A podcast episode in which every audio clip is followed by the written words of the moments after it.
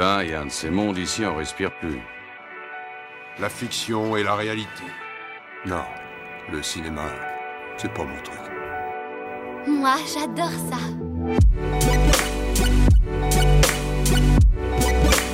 C'est vraiment un navet, ce film. Je trouve bon, moi, ce film.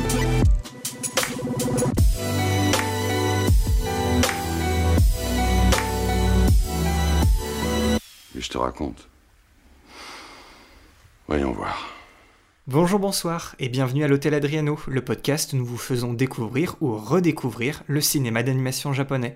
Je m'appelle Boris et je vous retrouve comme d'habitude avec Julien, mon comparse de l'autre côté de l'écran. Comment ça va? Eh bah ça va super. Je sais pas si t'es comme moi, mais je sens un petit, une petite odeur euh, au fond du nez, comme une odeur de, je sais pas, de changement de saison, de fin de saison, comme si on arrivait à la fin d'une époque. Et oui, aujourd'hui c'est le dernier épisode de notre saison consacrée aux films d'animation japonais des années 2000. Et on va retrouver Sunao Katabuchi, après avoir justement traité de son premier film en tout début de saison, pour une ode poétique et nostalgique à l'imagination et à la vision si pure qu'ont les enfants du monde, et qui va aussi en profiter pour évoquer l'évolution du Japon, le passage du temps et les aléas de la vie. Épisode 58, donc consacré à My My Miracle. Sorti en salle au Japon en novembre 2009 et sorti en France directement en DVD et Blu-ray en août 2010, l'année suivante. Et pour ce qui est de l'histoire, nous sommes plongés dans le Japon d'après-guerre au printemps 1955 dans la petite ville de Ofu, là où mille ans auparavant se tenait Kokuga, savoir la grande capitale de la province de Suo. Nous y faisons la connaissance de Shinko, c'est une petite fille de 9 ans qui s'amuse justement à imaginer le monde tel qu'il était à cette époque-là, hein, à l'é- à l'époque de, de Kokuga, grâce aux histoires de son grand-père.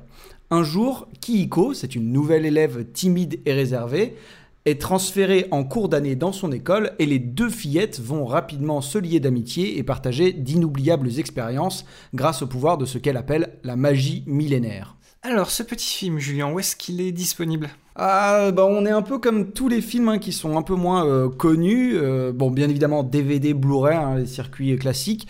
Mais sinon, bon, on vous fait bien sûr confiance pour le trouver là où vous savez. Et si jamais c'est la seule option envisageable chez vous, bah on ne cautionne toujours pas, mais au moins c'est le moyen le plus rapide pour découvrir et se faire son propre avis sur ces pépites d'animation moins accessibles. Dis-moi, est-ce que tu en avais, est-ce que tu avais déjà entendu parler de ce film? Est-ce que tu l'avais déjà vu avant, au hasard? Alors, j'en avais entendu parler quand on a parlé de Princesse arrêtée, hein, qui était son premier film, mais euh, au-delà de ça, non, j'avais même pas vu et euh, je m'étais pas encore intéressé par celui-là. Je suis intéressé plus par son troisième pour le moment, Euh, mais, mais effectivement, euh, j'en ai, jamais entendu parler. Et toi? Non, pareil, jamais entendu parler. je l'ai découvert quand on a fait notre, notre liste. Et justement, en la faisant, j'ai fait le lien que bah, il y avait le même réalisateur derrière Princesse arrêtée et son troisième film, que du coup, moi, je connaissais euh, par contre de nom, parce qu'effectivement, c'est le plus récent, et j'en avais entendu des, des bonnes choses.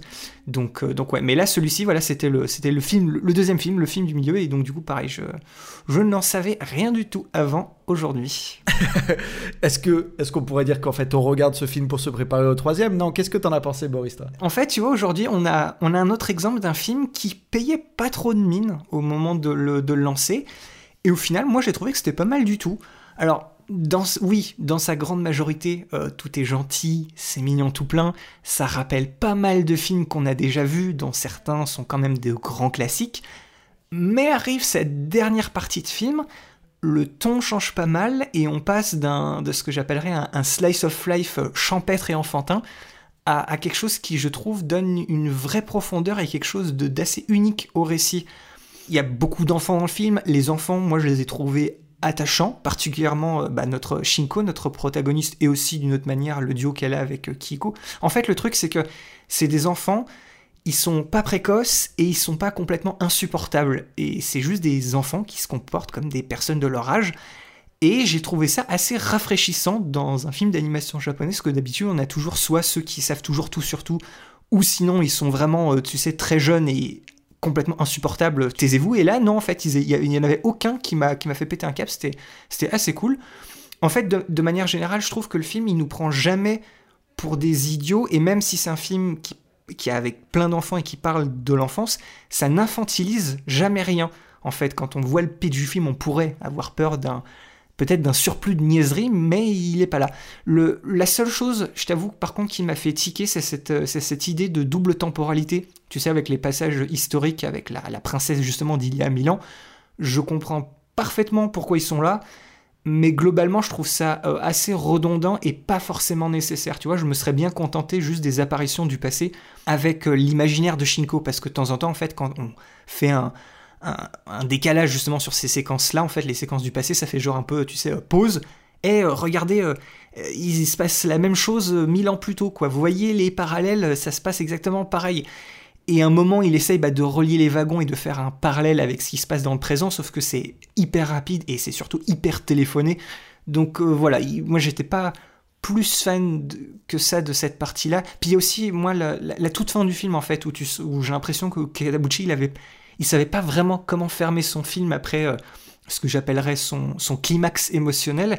Et du coup, on a le droit à un espèce de petit montage hyper expéditif qui ressemble plus en fait à un, épilogue qu'à une vraie conclusion, je, trouve. Donc en fait, la construction du film en elle-même, elle n'est pas ultime, mais ce qui se passe dans le film, je trouve que c'est particulièrement soigné et ça en fait jamais des caisses. En plus, on a le droit à un film qui fait que une heure et demie, et je trouve que c'est pile ce qu'il faut pour ce qu'il raconte. Là aussi, il n'y a pas de, y a de souci, c'est très agréable. Et ce qui est franchement sympa, c'est que du coup, voilà, maintenant j'ai euh, j'ai une meilleure idée de ce qui intéresse Katabuchi en tant que réalisateur. C'est pas du tout un virage à 180 degrés après Princesse arrêtée, alors que on est dans des mondes totalement différents. En fait, non, on est dans la continuité de ce qu'il a déjà fait. Et on sent clairement qu'il a, qu'il a un point de vue bien personnel, même si peut-être que sur ce film-là, on sent euh, un peu plus ses inspirations que sur Princesse arrêtée. Moi, je trouve qu'il s'en sort très bien, et ça me donne, comme tu, tu me l'as demandé, ça me donne sincèrement une petite attente pour son, troisième film. C'est celui qui, apparemment, l'a bien fait décoller euh, d'après les, recherches que j'ai effectuées pour, euh, l'épisode d'aujourd'hui. Euh, donc voilà, je ne termine pas cette saison sur un feu d'artifice exceptionnel, mais je ne la termine pas sur un pétard mouillé non plus. C'était un, moment vraiment sympa.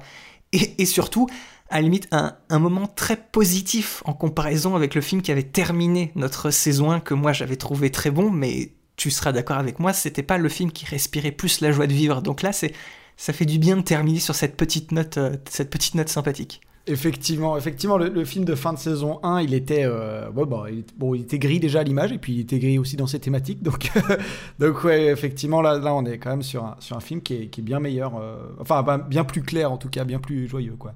Et toi, alors dis-moi, qu'est-ce que t'en as, qu'est-ce que en as pensé? De mon côté, je suis assez, assez d'accord avec toi. Il y a certaines autres choses, euh, dans les grandes lignes, je suis d'accord avec toi, il y a certaines autres choses qui, qui m'ont... Enfin non, il y a un truc très spécifique qui m'a dérangé. Euh, c'est vraiment la, tendance, mais c'est une tendance assez répandue au Japon, mais c'est vrai que dans ce film-là, je l'ai trouvé particulièrement présente. C'est la tendance à paraphraser ce qui se passait à l'image, des choses qui tu vois, qui était assez visible et les personnages se sentaient le besoin de le dire. Hmm. J'ai trouvé qu'il c'était un peu trop présent dans ce film-là. Sinon, à, côté de ça, je suis, je suis, ouais, je suis vraiment d'accord avec toi. Le, parallèle qu'ils font avec euh, le film, enfin, avec, euh, oh, je vais dire l'autre film, mais en fait, l'autre époque qui se passe et tous les espèces de parallèles, ou en tout cas, oui, euh, un moment, c'est tellement appuyé. En fait, il y a une espèce de de montée entre il y a, y a il y a le, truc au moment où il forme la bande et que voilà, il se passe le truc avec le poisson. J'en dirai pas plus. Hmm. Le truc avec le poisson, à ce moment-là, il y a une espèce de, On voit de plus en plus le passage euh, mille ans auparavant. T'as l'impression qu'il y a une montée vers quelque chose qui n'aboutira pas vers ce truc-là, en fait. Mais on a l'impression qu'il est en train de construire un truc du genre, euh, tu vois, du genre un truc euh, genre parallèle, du genre c'est les mêmes personnes qui voyagent, tu vois, dans une espèce. Moi, j'ai, je m'attendais à un truc dans ce genre-là tellement il a appuyé ce truc-là. Et effectivement, en fait, le film ne va jamais vraiment dans cette direction et en fait ne va jamais dans une direction très précise. C'est un film qui, il faut le savoir, c'est un slice of life quasiment, enfin même tout du long en fait. C'est juste qu'il utilise certaines grosses, certains gros événements pour raconter certains thèmes. Mais à la base, en fait, euh, bah voilà, en fait, c'est un slice of life et il faut le voir en tant que tel. Donc du coup, effectivement, vous n'aurez pas une timeline aussi précise que, mettons, euh, je sais pas, mettons un film Ghibli, voilà, pour être dans les classiques. Donc vous n'aurez pas une timeline vraiment très définie. Vous allez juste voir, euh, voilà, une série de péripéties avec voilà ce début, avec voilà Kihiko qui arrive, bah, juste cette rencontre entre Kihiko et Shinko, et euh, voilà qui, va, qui va enchaîner en fait un nombre de péripéties très intéressantes pour pouvoir aborder des thèmes un à un limite en fait des thèmes à chaque fois différents. Et en fait oui euh, il y a une vraie progression dans une espèce de Au fur et à mesure, on, on- on quitte un peu le monde des enfants pour en rentrer un peu dans un truc un peu plus adulte et profond et avec une certaine gravité. Mhm. Et ça, c'est un truc que j'aime bien aussi, ouais, justement, parce que effectivement, le début de l'enfant qui vient de nulle part, enfin, qui vient de, de complètement ailleurs et qui arrive et qui n'est pas dans le même monde que ses enfants de la campagne, et nana, c'est- Enfin, si vous avez suivi nos épisodes depuis le début, même de cette saison, hein, rien que cette saison, vous avez dû en voir deux ou trois fois passer euh, ce, thème-là en début de. Voilà, c'est quelque chose dont ils, sont, dont ils sont très friands.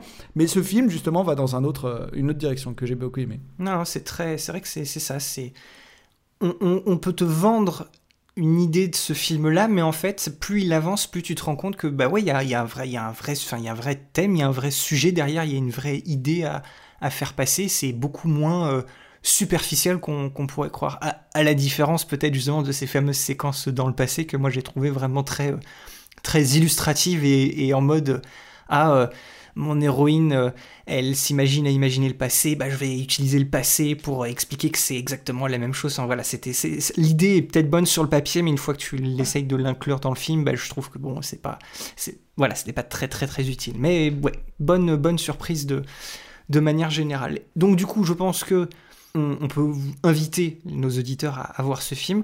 Je trouve que, je me répète un peu avec ce que j'ai dit dans mon avis, mais je trouve que c'est un peu le film, il confirme la, bah, la voix de Katabuchi dans le paysage de l'animation, c'est une nouvelle voix, mais une voix profondément ancrée dans ce qui s'est fait par le passé, avec voilà ce fameux mélange entre euh, réalisme et fantaisie, mais toujours avec un, un vrai propos humain derrière. Absolument. Moi, je rajouterais quand même, parce que c'est vrai que j'en ai pas trop parlé dans mon avis, mais puis j'y reviendrai dans mon C'est quoi ton plan, mais c'est un film qui ne rougit pas à utiliser pleinement l'héritage technique de l'animation et même de l'animation japonaise hein, jusque-là, notamment les techniques modernes, à savoir la 3D et un peu le texture mapping et tout ça, pour appuyer à la fois son propos, mais aussi mettre en image la poésie qu'il véhicule. Hum, c'est vrai.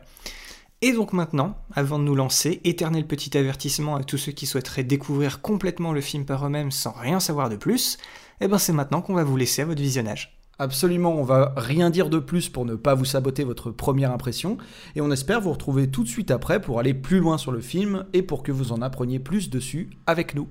Cet endroit est loin d'être désert, tu sais. Bien sûr, puisque tu es là. C'est pas ce que je voulais dire. Prends ça si tu as soif.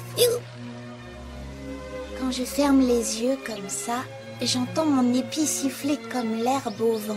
Un épi? Mais c'est quoi ça? Mhm. Ah, regarde ça. La plupart des gens l'ont sur la tête, mais moi, il est sur le front, tu vois? Oh, une mèche rebelle. Ben moi, j'en ai jamais eu. Je sais pas pourquoi je suis la seule à en avoir un là.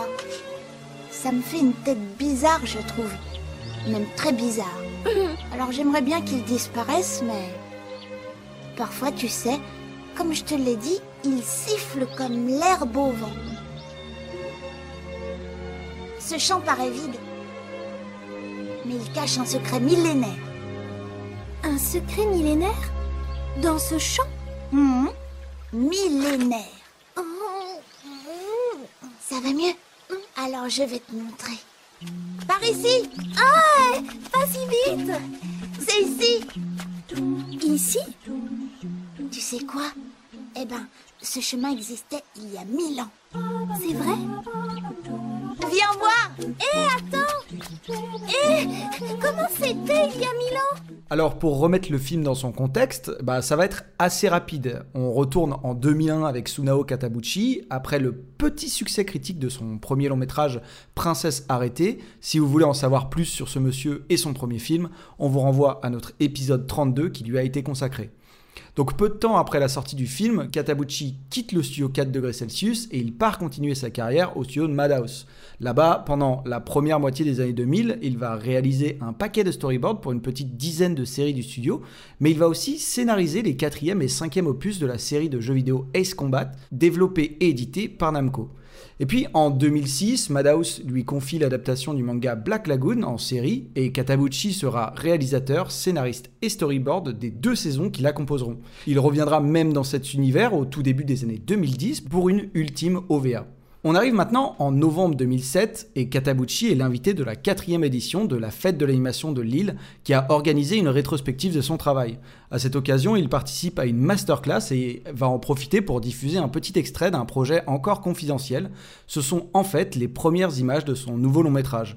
Et il faudra attendre quelques mois et la Tokyo Anime Fair de 2008 pour que Madhouse annonce en bonne et due forme le nouveau projet de Katabuchi destiné à une sortie en salle l'année suivante. Ce film, donc intitulé My My Miracle, sort donc dans les salles obscures japonaises le 21 novembre 2009, et malgré un succès plutôt faible au box-office à sa sortie, il y a un bouche-oreille assez positif qui a réussi à se mettre en place et à se propager, et ça a conduit à des projections à guichet fermé dans le cadre de sa sortie limitée à Tokyo. Et en fin de compte, le film a eu le rare privilège de pouvoir rester environ 7 mois à l'affiche à travers le Japon. Et c'est ce qui a en partie permis au film d'être présenté et sélectionné dans une poignée de festivals internationaux et de remporter quelques prix notables comme le prix du public pour le meilleur long métrage pour adultes à Anima, le festival du film d'animation de Bruxelles, le prix du jury pour le meilleur long métrage au Fantasia Film Festival de Montréal, dont on a déjà parlé dans certains de nos précédents épisodes, puisque c'est là-bas qu'un bon paquet de films d'animation japonais réalisés par de nouveaux artistes dans l'industrie sont présentés et mis à l'honneur. C'était le cas de ceux de Satoshi Kon, par exemple. Et lors de la 14e édition du Festival des Arts aux médias du Japon, My Miracle, il remporte un prix d'excellence pour un long métrage d'animation. Et enfin, c'est au même moment que le film arrive chez nous par le biais d'une sélection hors compétition au Festival international du film d'animation d'Annecy en juin 2010, et il sera rapidement suivi par une sortie euh, directement en DVD et Blu-ray le 25 août. En fait, pour faire très simple, eh ben, comme pour Princesse Arrêtée, My My Miracle a eu droit à un succès critique clair, mais ils sont restés plutôt obscurs aux yeux du public, même celui familier avec l'animation japonaise. Et c'est avec son troisième long métrage, hein, en 2016, que la popularité de Sunao Katabuchi va vraiment faire un bond en avant et lui faire passer un cap supérieur dans le paysage de l'animation japonaise, et du coup, ses premières œuvres vont inévitablement en profiter. Et donc maintenant, il est temps de s'attaquer au fond, à savoir l'histoire et les thématiques du film. Et ce qu'il faut avant tout comprendre, c'est que My My Miracle a beau être un film à propos de jeunes enfants, eh ben c'est loin d'être un film qui leur est strictement destiné.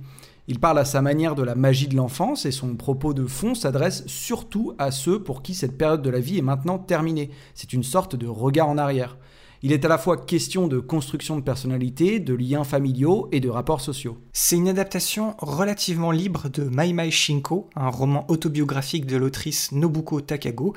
Le Mai Mai des deux titres, ça fait référence au mot japonais qui est utilisé pour parler d'un épi de cheveux. Et ici, bah, c'est la mèche rebelle de Shinko dont elle pense être la source de sa fameuse magie millénaire. Euh, c'est Jungo Maruta, le président du studio Madhouse, celui qui a succédé à Masao Maruyama, qui était l'un de ses cofondateurs. Donc c'est Maruta qui a découvert ce roman après sa publication en 2004 et il a souhaité le voir adapté pour en fait porter à l'écran l'atmosphère si particulière de la préfecture de Yamaguchi où le livre se situe, mais c'est aussi là où est originaire Maruta, comme bah, l'autrice Nobuko Takago. Et le seul gros apport de Sunao Katabuchi pour cette adaptation au scénario, bah, en fait c'est toute cette fameuse partie historique du film et les passages mille ans auparavant. Pour ça, il s'est grandement basé sur les notes de chevet, c'est un recueil de notes et d'impressions personnelles de Sei Shonagon, une vraie dame de compagnie de l'impératrice japonaise à la fin du Xe siècle et au tout début du XIe. Et comme le roman, en fait, le film il nous transporte dans un Japon en pleine mutation au milieu des années 50.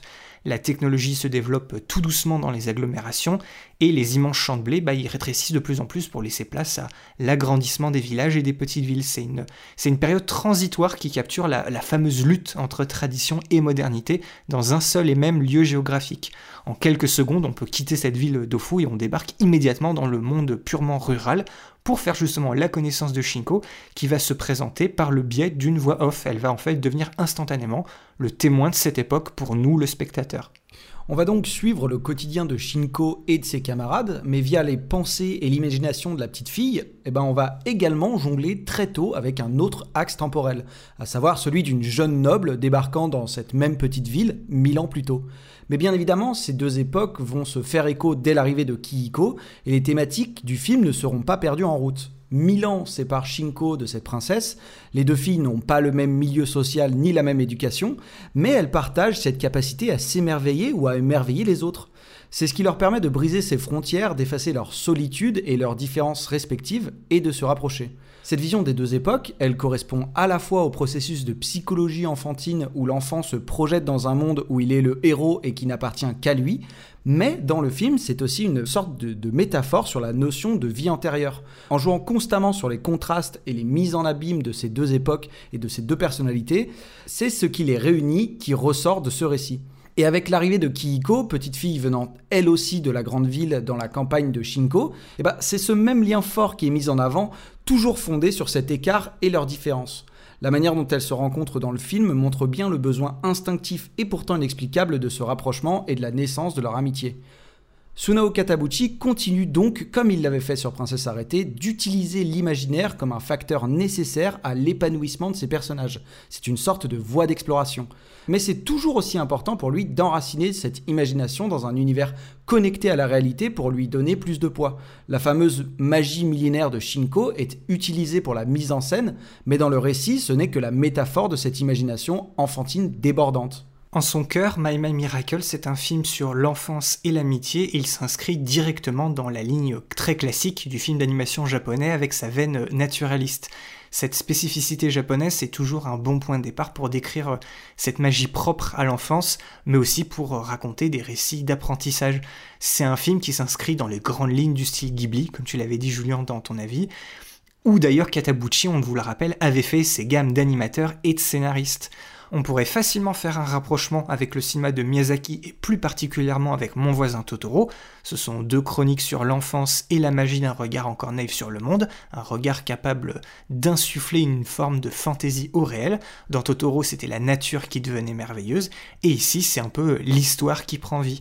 Il est toujours question de ce moment très particulier où les enfants commencent doucement à comprendre leur personnalité, leur place dans la société, à ressentir de l'empathie, et à gérer pour la première fois leur colère et leur déception. Ils comprennent comment ils affectent ceux qui les entourent et comment ceux qui les entourent les affectent personnellement. Mais en réalité, c'est plutôt avec le cinéma d'Isao Takahata qu'un vrai parallèle se fait.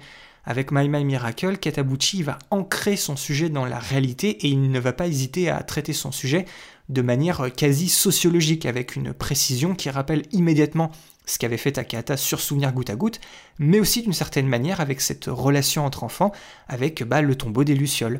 D'ailleurs, Katabuchi s'en est jamais caché, la, la série Heidi que Takahata avait réalisée en 1974, c'est un point de référence capital pour lui et son cinéma.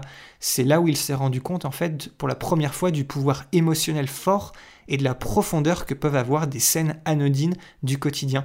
Et c'est pour ça d'ailleurs qu'on retrouve un, petit clin d'œil tout à fait intentionnel au roman original Heidi dans le film Ouvrez bien l'œil et vous le verrez. Moi, je l'ai trouvé personnellement, je suis très content. Bravo.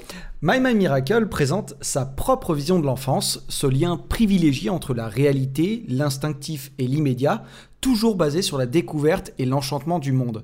Mais c'est intéressant de voir que le film met également en lumière une contradiction propre à l'enfance, à savoir le conflit entre d'un côté un présent ou un passé riche de jeux et de découvertes mais dépendant du monde adulte, et de l'autre, un avenir ou un présent indépendant mais totalement imprévisible. La fin du film illustre d'ailleurs ça en bouclant la, boucle entre rencontre et séparation et nous montre que ce sont des phases fondatrices du cycle de la vie. C'est un film qui embrasse pleinement la joie innocente liée à l'imagination enfantine, mais il sait aussi reconnaître qu'il y a toujours un moment et un endroit approprié pour ça. La majorité du film est centrée sur l'imagination de Shinko et tout le plaisir qu'elle a à le partager avec Kihiko et ses camarades de classe, mais tout ça est parfois entrecoupé de moments sérieux où Shinko se rend compte que son imagination ne va pas l'aider mais elle va quand même essayer de s'en servir comme mécanisme de sécurité pour tenter de rester positive en toutes circonstances. Le film réussit à donner de l'importance au fait de rester un enfant dans certains aspects de notre vie, mais il sait aussi faire la différence entre innocence et naïveté. Il n'a pas peur d'inclure des éléments résolument adultes dans son récit enfantin, que ce soit via une petite scène comique où Shinko et Kihiko deviennent accidentellement ivres après avoir mangé trop de chocolat fourré au whisky, ou via la présentation de cette ville louche, voire même dangereuse par endroits, avec la présence de Yakuza qui n'hésite pas à menacer des enfants. Mais de loin, l'aspect le plus adulte du film, c'est son exploration assez pragmatique du rapport des enfants à la mort et aux traumatismes qui peuvent en découler. Il y a d'abord la, la mort du poisson rouge, un peu spoiler alerte, qui est, qui est un choc collectif pour les enfants et plus particulièrement pour Kiko, pour qui ça reste quand même quelque chose d'assez traumatique puisque c'est d'une partie de sa faute et puis ça renvoie à la mort de sa propre mère. Mais bon, pour le groupe d'enfants, c'est une confrontation plus symbolique qu'autre chose parce qu'ils arrivent quand même à y faire face en organisant leur propre cérémonie de funérailles. Voilà, ce sentiment en fait de, de tristesse, on va dire, part assez vite. Mais quand dans la foulée, c'est un adulte respecté qui meurt en plus dans des circonstances plutôt dégradantes aux yeux de la société, bah là c'est un événement bien plus dévastateur, non seulement pour le fils de l'adulte en question, mais aussi pour Shinko. La, disparition en plus de cette manière-là, de celui que les enfants considéraient tous comme euh, un tuteur, eh ben ça va bouleverser irrémédiablement leur rapport au monde. Et chez Shinko, il est carrément question d'une réaction à la fois très radicale, mais aussi totalement dérisoire. Elle va fuguer, elle part euh, rejoindre son ami endeuillé pour mettre en place euh, une sorte de vengeance qui est totalement irréaliste pour bah, s'opposer au monde des adultes par ses propres moyens, en toute intégrité euh, enfantine, mhm. et en essayant de se convaincre elle-même que tout va bien se passer. Alors bien évidemment, une telle situation dans un tel endroit dans les années 50, ça ne donnerait jamais rien de bon, mais le film choisit de la résoudre positivement pour le bien de son histoire, et il met en avant le fait que dans les moments de vie les plus difficiles, bah voilà, les enfants ils doivent quand même se raccrocher à cette part d'innocence tant qu'ils le peuvent. En fait, si en surface My My Miracle ça parle en effet de s'accrocher à cette période nostalgique qu'est l'enfance, il parle aussi de la manière dont on peut gérer euh, l'impermanence des choses dans notre vie. Oui, tout à fait. Tous les personnages du film ont vécu des événements qui ont changé leur vie, leur rappelant que rien ne dure éternellement. Des événements qui concernaient tous soit le rapport entre vie et mort, soit la rencontre et ou la séparation de quelqu'un qui leur était cher. Ils ont perturbé la vie de toutes les personnes impliquées et elles ont eu du mal à faire face au changement. Cette histoire pour enfants, entre guillemets, possède bien un côté plus sombre qui est savamment dosé pour y apporter une perspective beaucoup plus réaliste. Entre apercevoir les aspects sombres et complexes de la vie adulte, bah, ça permet aux enfants de découvrir que malgré les tragédies, il ne faut pas oublier de s'adapter et de continuer à aller de l'avant. Ils se rendent maintenant compte que tout n'est pas tout noir ou tout blanc. Et la leçon à en tirer, c'est que nous vivons dans un monde assez chaotique où tout peut changer en un instant et où rien ne dure éternellement. Du coup, chaque minute de joie et de bonheur n'a pas de prix. Le film commence par une rencontre et se termine sur une séparation. Entre-temps, certaines personnes ont pris des chemins différents, d'autres ne sont désormais plus de ce monde, et il faut maintenant se rendre compte que la vie et le peu de temps que l'on passe avec ceux qu'on aime, eh ben, c'est ça le vrai miracle. Si on lâche toute cette eau d'un seul coup, ça peut être marrant. Hmm. Oui, mais ce serait un peu dommage, non? On a tous travaillé dessus. On peut très bien décider de lâcher un torrent. Oui, toute l'eau d'un coup. Oui, faisons-le, faisons-le. Hmm. Il y a un truc rouge. Qu'est-ce que c'est?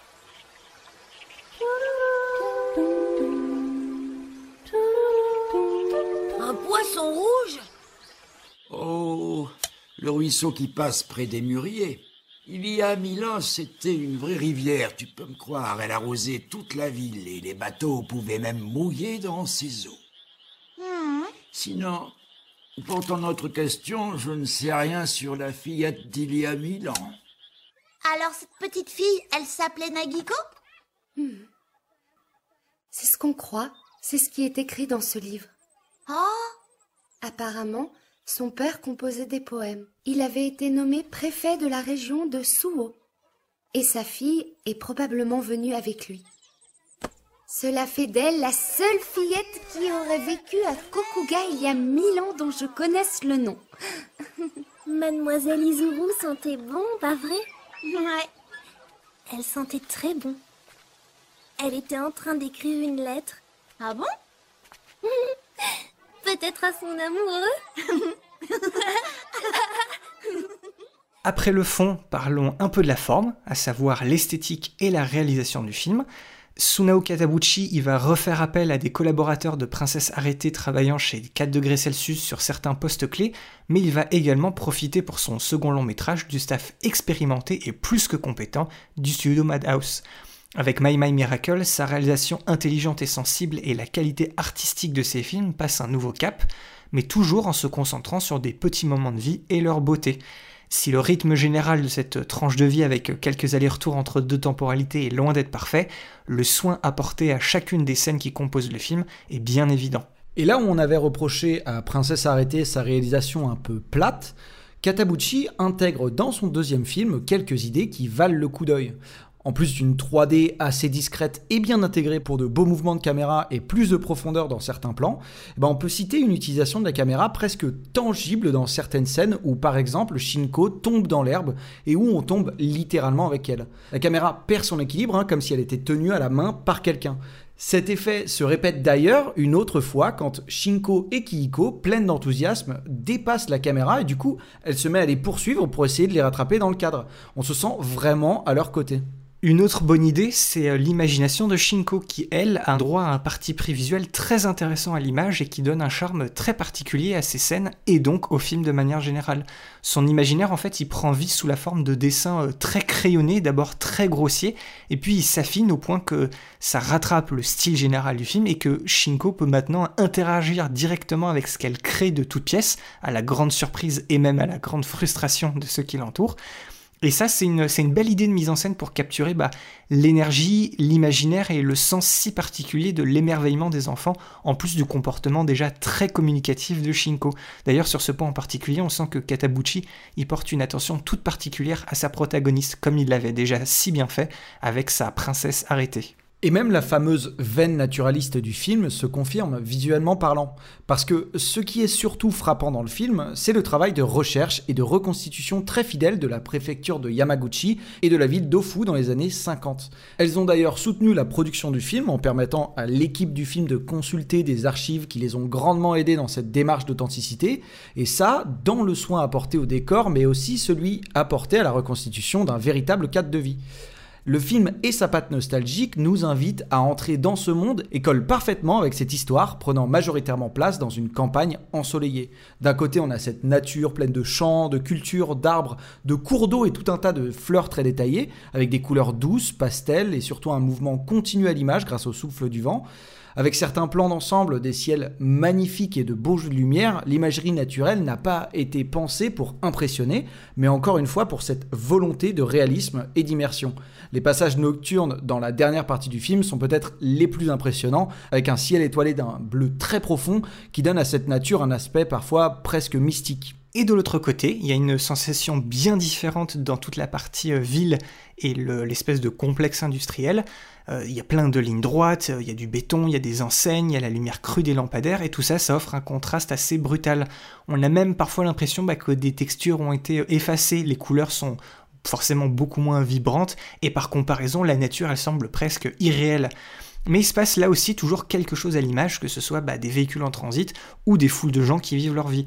Et aussi, c'est à l'intérieur des maisons qu'on va retrouver certains petits détails bah, qui seront comparables à ceux du monde naturel. Et puis il y a aussi ce passage de nuit dans le quartier un peu malfamé, mais qui est baigné dans un tas de lumières multicolores très artificielles qui donne une identité euh, toute particulière à ce lieu. Tout comme cette séquence dans le film dénote avec le ton général de l'histoire, eh ben le lieu il va aussi dénoter visuellement avec le reste des décors. Le Cara Design, lui, reste dans la continuité de celui de Princesse Arrêtée, avec un trait simple et assez épuré. Tous les personnages sont suffisamment uniques pour les différencier tout en restant bien cohérents avec l'époque à laquelle se passe le film. C'est via cet aspect-là que la fibre innocente et mignonne du film ressort le plus, ce qui permet de faire un autre contraste avec, cette fois, les thèmes sous-jacents plus sérieux dont on a parlé un peu plus tôt. Et dans la mise en scène, c'est avec le personnage de Kihiko que le cara design a le plus d'importance. Dès son arrivée, on comprend instantanément qu'elle n'est pas dans son élément et qu'elle vient d'un monde avec des codes totalement différents. Mais c'est ce qui va rendre son histoire d'amitié avec Shinko d'autant plus belle et forte. Le truc, c'est que ce qui identifie énormément les personnages dans le film, encore plus que leur design, c'est l'effort clairement apporté à leurs actions, leurs comportements et leurs manies. Dans ces fameux moments anodins du quotidien, l'animation est toujours super fluide et très orientée sur les détails de leurs mouvements et de leur expression. Quand les enfants sont tous en train de courir ou encore dans cette fameuse scène des chocolats alcoolisés, le film arrive constamment à capturer et encapsuler l'aspect chaotique et l'expression physique des enfants. Et pour terminer, un petit mot rapide pour tout ce qui touche au son. My My Miracle, c'est un nouvel exemple d'un film où l'ambiance et le design sonore sont particulièrement bien travaillés pour nous plonger encore plus dans le monde du film. Et pour tout ce qui est de la musique, eh ben, il s'agit d'une collaboration entre le compositeur Shusei Murai et l'auteur-interprète Minako Obata, qui est plus connu sous son nom de scène Muki. Ils co-composent tous les deux la musique d'un long métrage pour la première fois, après de premières expériences au début des années 2000 sur différentes séries animées, et même une carrière solo pour la chanteuse qui avait fait trois albums dans les années 90. Elle avait même d'ailleurs déjà collaboré avec Sunao Katabuchi sur sa série Black Lagoon avant de se lancer sur ce film-là.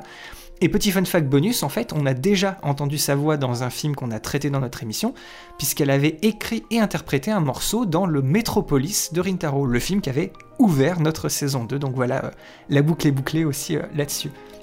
et le résultat, en fait, cette musique, c'est à la fois la recette classique des balades au piano et orchestrales d'une grande partie de l'animation japonaise, mais qui colle parfaitement à cette ambiance champêtre, mais via l'apport d'Obata, on note aussi une forte composante vocale qui semble par moments plutôt fantasque et inattendue, mais elle complémente toujours le récit du film d'une manière cohérente et assez unique.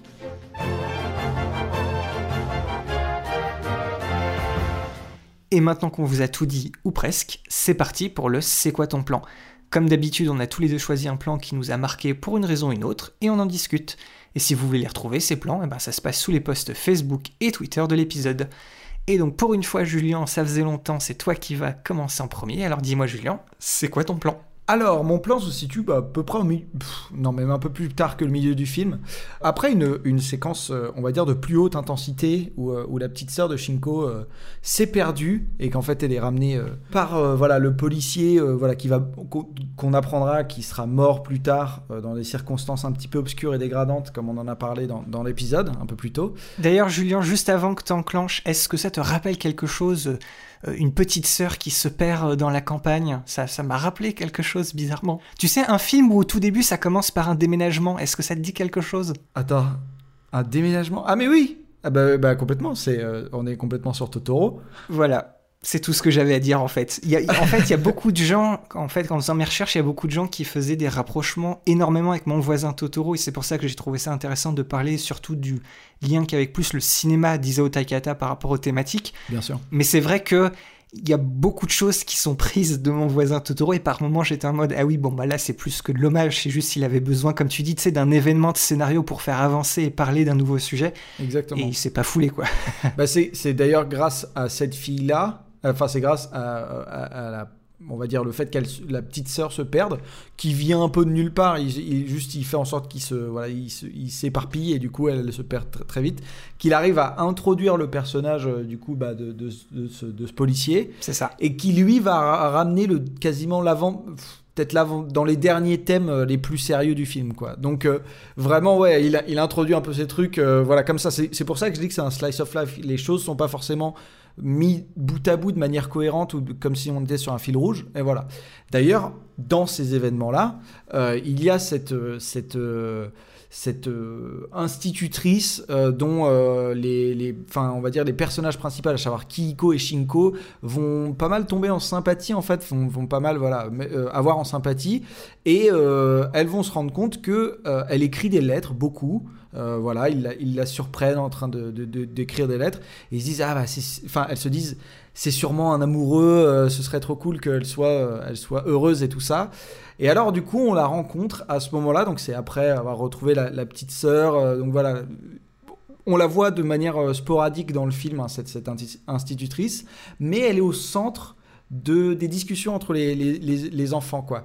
Et du coup, voilà, là, elle arrive, elle la rejoint sur, sur une espèce de sentier, ils se croisent un peu par hasard, et elle lui annonce que, effectivement, ces lettres-là étaient les lettres, enfin, lui annonce de manière indirecte, mais en gros, voilà, ces lettres-là étaient bien les lettres d'un d'un prétendant, d'un amant, et, euh, donc du coup, bah, elle va se marier bientôt, euh, et c'est pourquoi elle va quitter la région. Et en fait, on arrive sur un plan, euh, c'est le début de cette séquence-là, donc à ce moment-là, on sait pas encore, elle n'a pas encore annoncé qu'elle allait euh, partir et aller, elle va à Kyoto, il me semble, euh, ou à Tokyo, je sais plus, l'un ou l'autre. Et donc, on a vraiment cette caméra qui est au, à la base, qui filme le sol et qui est au ras du sol et qui monte tout doucement et qui avance. Donc là, on a vraiment un travelling avant, donc un truc dont on peut pas, enfin, qui est complètement rare en fait dans, dans le, le milieu de l'animation traditionnelle. Alors bien évidemment en 3D on peut le faire, mais là on est obligé d'utiliser justement la technique de la 3D pour pouvoir avoir un plan sur lequel on projette justement cette texture et qu'on avance dessus. Et donc, bah voilà, on a cette espèce de dynamisme là que on le retrouve tout au long du film. C'est un dynamisme que j'ai beaucoup aimé. Et puis, bon, aussi, il y a un truc que j'aime beaucoup. C'est un peu, ça fait un peu cliché, mais je sais pas pourquoi je m'en lasse jamais de, ce- cette symbolique-là. Mais c'est la fameuse symbolique de quand on va parler d'un d'un futur clair, on met ça sur un chemin où le soleil est pile poil aligné avec le, le chemin, tu vois, et du coup, au bout du chemin, c'est la lumière, tu vois. En gros, et je sais pas pourquoi, j'aime bien. Les belles couleurs, euh, tu sais, les belles couleurs chaudes. Absolument. On, on est presque dans du Makoto Shinkai en fait. Et alors, c'est c'est- c'est marrant parce que c'est là où j'en j'en venais, donc on est connecté, Boris. Ah, eh ben très bien. Je suis, je suis très content que tu en parles parce qu'en fait, justement, euh, ce genre d'expérimentation, on sent là maintenant, là où on en est dans le podcast, dans l'histoire de l'animation japonaise, que ça commence à arriver doucement. Voilà, le, studio Ghibli a essayé, Makoto Shinkai en est un- voilà, une, tête de, une tête de proue, lui, pour le coup, il est, il est vraiment en mode, euh, voilà, je, trace la route et je montre un, peu tout ce qui est possible de faire. Euh, voilà, il y a eu des expérimentations 3D par, par- à droite à gauche, mais on a vraiment cette ambition à la fois naturaliste et d'utilisation, de modernisation un peu du truc, sans perdre justement la tradition de, l'animation japonaise. Et du coup, on arrive clairement à cette espèce de d'entre-deux, où on a une utilisation de la 3D, on a des, des techniques qui sont modernes, sans jamais euh, décrier. Et en fait, on arrive sur un, un entre-deux. Du coup, une, une, nouveauté, une innovation, enfin, un nouveau, euh, une nouvelle norme en fait, qui est extrêmement séduisante et en fait, euh, qui qui s'associe vraiment bien avec ce truc-là. Alors justement, on n'est pas, on n'est pas au niveau, euh, on n'est pas dans, dans la veine, on va dire photographique de Shinkai parce que Shinkai réfléchit tout à travers une lentille. Là, ici, il se concentre, il se contente juste de faire bouger euh, voilà, un, œil, une caméra, mais en gros, il, il, il travaille pas la, la physicalité de la caméra, quoi. Mais en gros, oui, c'est hyper intéressant d'avoir ce genre de truc. Et en fait, on va voir qu'au fur et à mesure qu'on va avancer, qu'on va continuer d'avancer, on va en avoir beaucoup plus des choses comme ça. Et je trouve ça très intéressant, en fait, de voir ça dans un film qui est moins connu. Comme, comme quoi, en fait, même dans un film un peu moins connu comme ça, on a quand même une norme déjà établie qui se met, quoi. C'est ça. D'a- D'ailleurs, ton, ton passage aussi, c'est vrai qu'on on, on l'a pas évoqué dans, dans l'épisode, parce que c'est un, autre exemple, tu sais, un peu de cette découverte des enfants que le monde des adultes est pas génial, parce que dans la manière dont tu la racontes, je sais pas si tu as sciemment caché en fait le, pourquoi du comment, mais cette, euh, cette institutrice, justement, elle, euh, les lettres qu'elle qu'elle brûle, c'était bah, c'est cet homme qu'elle aimait, qu'elle voulait rejoindre à Tokyo. Je te confirme que c'est à, à Tokyo. C'est ça. Mais du coup, qu'est-ce qu'on apprend en fait après coup? Bah, C'est qu'en fait, cet homme-là dont elle était amoureuse, eh ben, il, elle- il était déjà marié. Oui, effectivement. Et donc, du coup, la personne qu'elle va rejoindre techniquement à la fin du film, quand elle dit voilà, je vais aller me marier, je vais, hein, bah, c'est un autre homme. Et c'est pour ça qu'en fait, c'est c'est- ce- ce- ce- ces espèces de passages justement de lettres sont un peu bizarres, parce qu'on pense au début, on nous introduit ça comme quelque chose de joyeux, mais en fait, ça a encore un, un- autre sens qui est beaucoup plus triste en fait, et qui est beaucoup plus proche de la réalité, pas que des fois tout ne va pas. Un peu comme ce que fait Makoto Shinkai, surtout dans son le 5 cm par, euh, par seconde. Bah, que des fois les histoires d'amour, bah, tout ça ne va pas comme, euh, comme on veut, et ça voilà, on l'apprend après coup. Et donc du coup, c'est tu vois, c'est drôle de voir que Katabuchi pose quand même le côté de, comme tu racontes, ah, euh, elle raconte ça, il y a le joli ciel, tu sais, il y a voilà ce beau paysage, c'est très positif, mais même, mais il, il hésite pas à prendre cette idée-là et, la- et la retourner un peu sur sa tête à la fin du film pour dire que bah, même ça, en fait, c'était pas vraiment non plus le, Oui. le, le- le super futur que les, les enfants, enfin qu'elle a laissé euh, imaginer aux, aux enfants. Et en fait, oui, et, et ça, et dans la manière dont sont montrées les choses, enfin l'ordre dans lequel elles sont montrées et à quel moment dans le film, justement, on suit aussi cette avancée vers les thèmes de plus en plus adultes et qui ont une plus en plus grosse gravité, quoi. Mm. Donc euh, ça, c'est c'est aussi très intéressant la manière dont justement les choses sont montrées et en fait, on protège de moins en moins les enfants de cette réalité qui est en fait, euh, bah, qui a des aspects très durs en fait. Et alors toi, Boris, il est temps maintenant. C'est quoi ton plan? Et alors, avant, préambule. Ah. Au moment où je l'ai vu dans le film, j'ai mis une pièce sur le fait que tu allais prendre ce plan parce que effectivement, déjà, il est magnifique. Mais j'ai hâte de, sa- de- de- de savoir pourquoi d'autre euh, est-ce que tu as pris ce plan? Donc, c'est quoi ton plan, Boris? Suis-je si prévisible que ça? Seulement quand le film s'y prête. D'accord. Alors pour ma part, bah, mon c'est quoi ton plan Il arrive euh, une fois n'est pas coutume, presque ça a été beaucoup le cas cette saison. À la fin du film, on est à 1h25 minutes et 21 secondes au moment où Shinko fait sortir Kiko en pleine nuit parce qu'elle a retrouvé ce qu'on comprend être dans le film, bah, la réincarnation de ce fameux poisson rouge qui leur a apporté beaucoup de bons moments au milieu du film, mais c'est aussi ce qui va enclencher les préambules de ce qu'on a parlé euh, un peu plus tôt dans l'épisode, donc toute cette partie sur le rapport face à la mort et l'impermanence de la vie.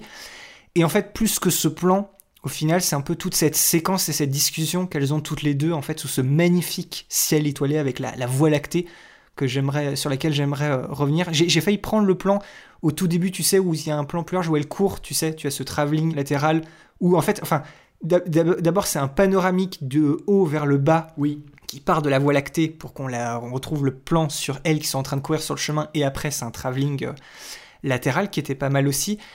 Mais voilà, ce, plan en fait sur la, sur la discussion, il, m'a plutôt marqué par rapport à ce qui, euh, par rapport à ce qui est à raconter. En fait, je trouve que c'est une très bonne idée de mise en scène, toute cette séquence-là, parce qu'en fait, tout, bah, tout ce dernier acte du film, bah, ça se lance à la fin d'une journée. Oui. En fait, tu sais, le, moment où elle va retrouver bah, le garçon qui est maintenant. Alors, je sais pas s'il est orphelin, mais bon, il a perdu son père, tu sais, c'est la fin d'une journée. Et sa mère est partie euh, relativement indéfiniment, donc oui. Euh. c'est ça, ouais. Et donc du coup, voilà, c'est un peu c'est ce fameux climax émotionnel dont je parlais euh, dans mon avis avec bah, le passage avec euh, dans l'antre entre guillemets des yakuza, bah, ça se passe la nuit. C'est par contre quand ils arrivent, bah, c'est une nuit bien sombre bah, qui colle vraiment avec le ton de la séquence. Mais j'ai trouvé ça vraiment cool que tout ce qui se passe juste après, eh ben ça va rester dans cette même nuit. Et cette nuit, en fait, elle va progressivement devenir beaucoup moins pesante. D'ailleurs, à un moment, la lampe de poche de Shinko qui nous offrait de très beaux effets lumineux, tu sais, en mode regardez comment je gère la lumière pendant la nuit. Oui. Eh ben, cette, cette lampe de poche, elle n'éclaire plus et il y a ce petit passage de dialogue qui est en fait assez rapide dans la discussion générale où Shinko, elle demande à Kiko si elle a peur et on a le droit en fait à un très beau moment sur le fait, euh, en fait, elle raconte que voilà, d'une, elle se sent plus seule grâce à Shinko et qu'en plus, sous ce grand ciel étoilé, bah, elle comprend, elle, enfin, elle explique qu'elle elle ne se sent jamais seule. En fait, tous ceux qui ne sont plus forcément euh, à nos côtés, bah, ils vont continuer de veiller sur nous pendant ce genre bah, voilà, de, grand ciel étoilé. Euh, voilà, en plus, c'est vraiment, c'est ça, c'est le contrepoint positif de ce qui vient de se passer juste avant. Mais on n'a pas du tout changé d'environnement, en fait. Le temps suit son cours. Et on voit ces deux jeunes filles bah, grandir après ce qu'elles ont vécu depuis le court temps euh, qu'elles se, connaissent. Et surtout, bah, pour le personnage de Kiko, bah, c'est, la, c'est la fin d'un, d'un bel arc. quoi. Absolument. Et je pense aussi que toute cette séquence-là, c'est, c'est pour ça que le, le, montage un peu final, tu sais, un peu épilogue, ça m'a un peu dérangé parce que cette discussion à, la belle étoile, c'est un moment qui est très fort. Et je trouve que ça aurait pu très bien se terminer, par exemple, tu vois, sur le chemin du retour en mode, bah, demain est un jour nouveau. Et tu vois, voilà, il y, y, a une belle fin logique. Mais aussi, je, comprends le choix de Captabucci bah, de vouloir finir toutes les petites storylines qu'il avait mis en place bah, pour bien appuyer ce qu'il essaye de raconter avec le film. Euh, ce qu'on vient de raconter euh, sur la maîtresse, le personnage du grand-père euh, aussi. Et puis voilà, en vrai, bah, finir avec le déménagement de Shinko et la voix off de Kiko, ce qui est donc l'opposé complet du début du film, et ben, même si c'est amené un peu comme un cheveu sur la soupe, Hein, ça, je, lui en veux quand même toujours un peu. Absolument. Bah, ça reste quand même, je trouve, bah, une bonne idée pour illustrer euh, ce que, dont on parlait dans l'épisode. Bah, voilà, ces cycles qui construisent euh, notre vie. Donc voilà, en fait, il, voilà, il y a cette séquence-là que j'aime vraiment beaucoup. En plus, visuellement, bah, ce bleu, c'est un bleu profond, mais avec les lumières des étoiles, on a un, un bleu qui est presque bleu ciel. Sur mon plan, on voit encore la présence de ces fleurs. J'ai jamais vu autant de fleurs différentes et aussi bien dessinées dans un film d'animation japonais. même là, bon, comme elles sont intégrées au décor, c'est vraiment les artistes qui ont pu bien les bosser comme il faut, mais c'est l'ambiance de nuit, donc les, différentes teintes de couleurs, les reflets, tout ça, c'est absolument magnifique. Et donc même pendant la nuit, bah, il te cale quand même des fleurs parce qu'il veut te montrer que les décors, il sait très bien les faire. Vous qui nous écoutez d'ailleurs, euh, je vous invite vraiment à justement là maintenant aller sur les réseaux sociaux et ouvrir les, captures d'écran, enfin les c'est quoi ton plan qu'on a mis justement en commentaire. Euh, ouvrez celui de Boris et mettez-le en grand. Regardez les, détails qu'il y a bah, à la fois sur la voie lactée mais aussi sur les fleurs, c'est impressionnant. Et il y a ça tout le long du film. Et donc, euh, et donc voilà, en fait, moi, cette séquence bah, de nuit, voilà, pour une séquence de nuit où la nuit, en fait, euh, par rapport à ce que racontait bah, le film, c'était censé être la représentation un peu bah, du passage sombre de l'histoire. eh ben on le prend et on, on dit bah non on reste encore là mais on transforme cette nuit-là en quelque chose de beaucoup plus positif avec un très beau message je trouve et donc voilà, c'était cette séquence qui m'a beaucoup marqué. Donc du coup, voilà, euh, le plan qui me sied le plus, bah voilà, c'était ce petit plan où elles regardent. Enfin, il y en a, elles vont toutes les deux regarder vers le ciel, mais je crois sur non, c'est quoi ton plan? Il y a que euh, non les deux, non c'est bon. Je, je, je, revérifie en direct, mais non non les deux, les deux regardent vers le ciel et c'était c'était plutôt sympa. Ça me rappelle un peu le plan que j'avais pris pour, euh, tu sais, pour le Kiki la petite sorcière. Oui. Où elle était allongée, tu sais, sur sa sur sa butte aussi en train de regarder le ciel. Et d'ailleurs je viens de penser là à l'instant, mais Kiki la petite sorcière, un autre film où on a deux enfants qui sont relativement du même âge, qui ont une discussion, tu vois, un peu, un peu adulte et en mode, tu sais, euh, character growth. Quand Mm. c'était euh, dans Kiki la petite sorcière, c'était avec Kiki et Tombeau, tu sais, quand ils étaient au bord de la plage. Oui. Donc voilà, pareil. Donc il y a un petit, tu vois, peut-être que ça m'a rappelé, il y a un petit, un petit écho, mais ouais, ce, ce passage nocturne, mais voilà, cette seconde partie avec Kiko, moi, c'est une séquence qui m'a, qui m'a vraiment beaucoup plu, beaucoup marqué. Puis voilà, cette, cette nuit bleu clair, mais en même temps c'est la Voie lactée, mais en même temps c'est la nuit. Enfin, je sais pas, c'est une image, c'est une ambiance visuelle que j'avais pas, pas souvenir d'avoir vu de cette manière-là, et je trouve que c'est une c'est une grosse réussite. Justement, oui, j'aime, bien. Et j'aime beaucoup aussi le fait que, justement, tu parlais du, du, du passage euh, voilà, dans l'espèce de ville un peu malfamée avant, mais c'est le fait que cette nuit, c'était sous cette même nuit, donc il était déjà alors possible de voir la Voie lactée, mais il y avait tellement, tu sais, toutes ces espèces de hauts vents et la, la pollution euh, bah, lumineuse du coup de cette ville, Mhm. qu'en fait, la nuit, le, le- l'extérieur semblait noir, alors que quand tu t'éloignes de la ville et que tu arrives en campagne, ou en tout cas là où il n'y a pas trop de pollution lumineuse, et ben voilà, c'est ça que tu vois, quoi. C'est encore une fois, le, pouvoir de la nature, une, autre manière de montrer bah, la beauté de la nature. Et, tu vois, et c'est presque même bah, actuel avec cette idée de pollution lumineuse, alors que le film ne, parle vraiment pas de, pas de ça. Mais tu peux te dire que derrière, bah, il y a une petite réflexion pour te dire, voilà, une fois que tu sors de ta ville, tu lèves les yeux, bah le, le ciel, il est, il est très beau, quoi. ça rend, ça rend très bien. Non, non, c'est vrai que c'était, c'était, c'était thématiquement et visuellement très bien, très bien pensé cette idée de, bah voilà, que tout se reste dans cette même nuit, de montrer bah, les deux facettes que peuvent avoir un même, une même ambiance et un même, en- un même environnement. Il y a plus trop de piles, on dirait. Oh. Oh. Ça va T'as pas trop peur? Non? Et puis tu es là, Shinko? Tu sais, quand on est là, dans le noir, seulement éclairé par la voie lactée, j'ai l'impression qu'on n'est pas seul. Comme si tous ces gens disparus étaient encore autour de nous. Eh oui, ils sont là. Il y a le père de Tatsuyoshi, ta maman. Ils seront ici. Tant qu'on pensera à eux. Au fait, j'ai trouvé ça tout à l'heure. Elle était dans un livre. Ma mère quand elle était petite. Hmm. Kiko, je trouve que tu lui ressembles. Hein?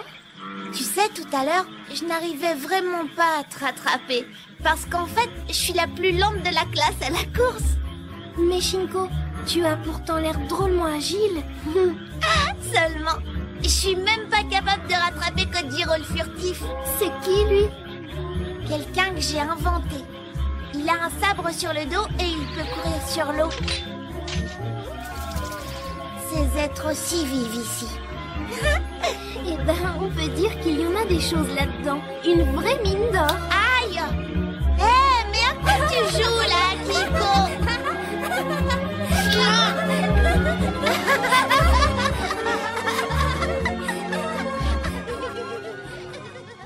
Et bien voilà, cet épisode sur My My Miracle de Sunao Katabuchi touche maintenant à sa fin. On espère que ça vous a plu et avoir éveillé votre curiosité pour découvrir ou redécouvrir ce film, qui nous raconte en toute simplicité que le passé et le présent ne sont pas seulement un écho mais bien un reflet l'un de l'autre, et que l'histoire de l'enfance, avec ses hauts et ses bas, bah ça reste quelque chose d'unique et d'universel à travers le temps. Comme toujours, vous avez notre Gmail et nos liens Facebook et Twitter dans la description de l'épisode. Si vous voulez nous suivre, nous dire bonjour, nous faire vos retours ou encore mieux continuer la discussion autour du film, eh ben c'est par là-bas que ça se passe. De la même manière, si vous aussi vous voulez prendre part au jeu du C'est quoi ton plan, n'hésitez surtout pas à partager sous les posts Facebook et Twitter de l'épisode votre plan ou votre scène favorite, et avec une petite capture d'écran, c'est encore mieux. On est toujours très curieux avec Julien de voir ce qui vous marque dans les films qu'on vous propose avec notre émission. Montrez-nous votre fleur préférée, on veut savoir, on est curieux. Absolument. Jouez les petits herboristes. On compte aussi toujours sur vous pour partager l'émission autour de vous, que vous soyez des habitués ou que vous nous découvriez tout juste. Le bouche à oreille, une note et un petit commentaire sur votre app de podcast favorite ou encore le partage de nos liens PodCloud et Spotify.